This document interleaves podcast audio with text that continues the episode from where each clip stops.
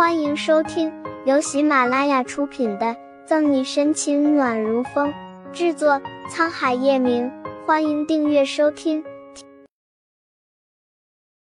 第三百八十五章，你看中这姑娘什么了？沈西顶着汤老夫人探究的目光，耳根微微发热，掩饰性的端起茶杯，遮住翘起的唇角，卷翘长睫颤了颤。虽然两位老人刻意放轻声音。但他还是听见了，孙媳妇嘴角弯起一抹愉悦的笑。沈西安静的坐着，别墅里只有两个老人交谈声，夹杂着欢笑，空气中隐隐有花香传来。沈西手指摩挲杯沿，掌心一块肌肤被温热茶杯暖的生出了红晕。他听到面容和蔼的汤老夫人似是不经意间问道：“叶家，你看中这姑娘什么了？”我可知道，仅是漂亮，是入不了你的眼的。听到这问题，沈西很轻微的侧了下头，不为人察觉的朝叶老太太方向偏了一下。叶老太太低笑了一声，扭头去看沈西，正好看到沈西捧着茶杯，身子微微紧绷，有些紧张的模样，一时笑得更加开心。我从第一眼看到她，就觉得这姑娘好看。和我眼缘儿，站在陈宇身边也很般配。按理说，年轻人的事，我一个老人家不好掺和。不过这些年还是第一次见到那小子这样紧张一个姑娘。叶老太太身子微微后仰，半靠在柔软的沙发靠垫上，说话时脸上带着温柔的笑。紧张，紧张个鬼！叶变态每次都恨不得把我丢进鳄鱼潭。沈西撇撇嘴，窗外的阳光透过半开的窗子照进来，洒下点点光晕，将老人身影拉长。沈西无比乖巧的坐在一旁，面上看似冷静，实则手指已经紧握着茶杯。他这些年应对过不少危险情况，都能处变不惊，可此刻竟还觉得紧张。叶老太太不急不缓的开口。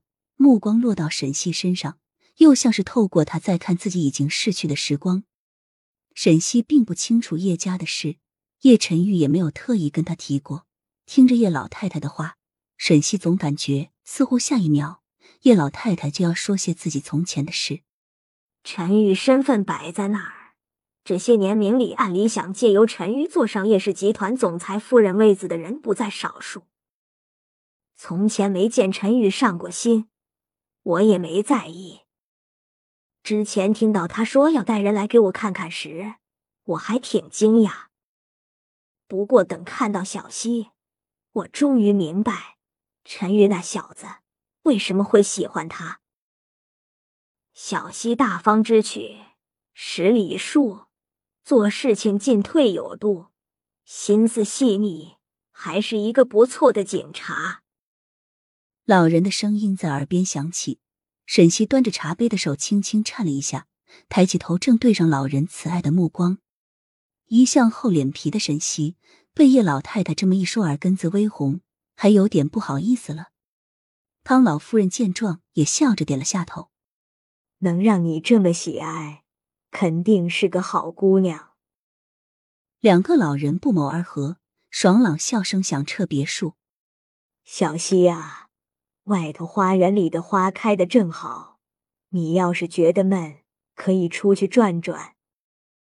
唐老夫人慈笑道：“我刚才就闻到花香了，奶奶，我去看看。你有事的话再叫我。”沈西欣然答应。两个老太太聊天，她坐在那里闲得慌。别墅很大，沈西站在门口看了看湛蓝的天，鼻翼间充斥着清淡的花香，阳光明媚。花香袭人，沈西沿着花香传来的方向往前走，绕过一个回廊，眼前陡然一亮，偌大的花园出现在他面前，各色鲜花开得正盛，香气比在门口闻到的还要浓烈。花园边上恰好有一簇白玫瑰，他往前走了几步，半弯下腰，谁在动我的花？正要伸手去摸，就听到一道磁性的声音响起，将他吓得手一抖。险些揪掉一朵花，沈西抬起头，就看到声音的主人从另一边走过来。来人一身米白西装，修身衣服将他衬得肩宽腿长，一只手插在裤兜里，英俊的五官在沈西的注视中一步一步走到面前。嗯，你刚要对我的宝贝做什么？男子走上前，在沈西面前站定，一双桃花眼微微眯起，尾音上挑，带着说不出的意味儿。本集结束了，不要走开，精彩马上回来。